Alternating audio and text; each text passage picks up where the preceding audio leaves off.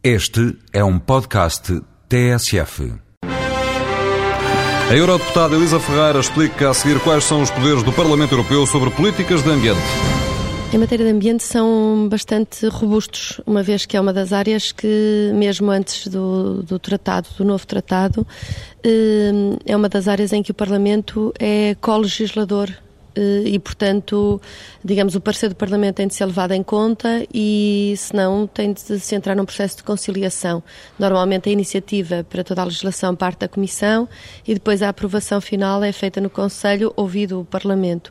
Eh, o poder do, desta opinião do Parlamento é variável conforme os assuntos. No caso do ambiente, ela é bastante, bastante robusta, eh, porque de facto a opinião do Parlamento, como disse, tem de ser levada em, em conta e, portanto, tem de ser conciliada entre a iniciativa da Comissão e a posição final. Mas é vinculativa a posição do Parlamento? Em determinadas medidas é vinculativa, isto é, o Parlamento tem de ser levado em conta.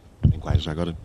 Bem, é difícil estar-lhe a explicar em termos gerais, porque é um procedimento que é muito complicado. Agora, uh, o, que, o que acontece é que, em matéria de ambiente, se o parecer do Parlamento for contrário àquilo que a Comissão propõe, nós temos de entrar num, num processo de conciliação e, portanto, chegar a leituras sucessivas até que, no fim, uh, haja uma convergência de posições. Portanto, é, isto nem sempre acontece em todas as matérias, nas matérias de ambiente acontece.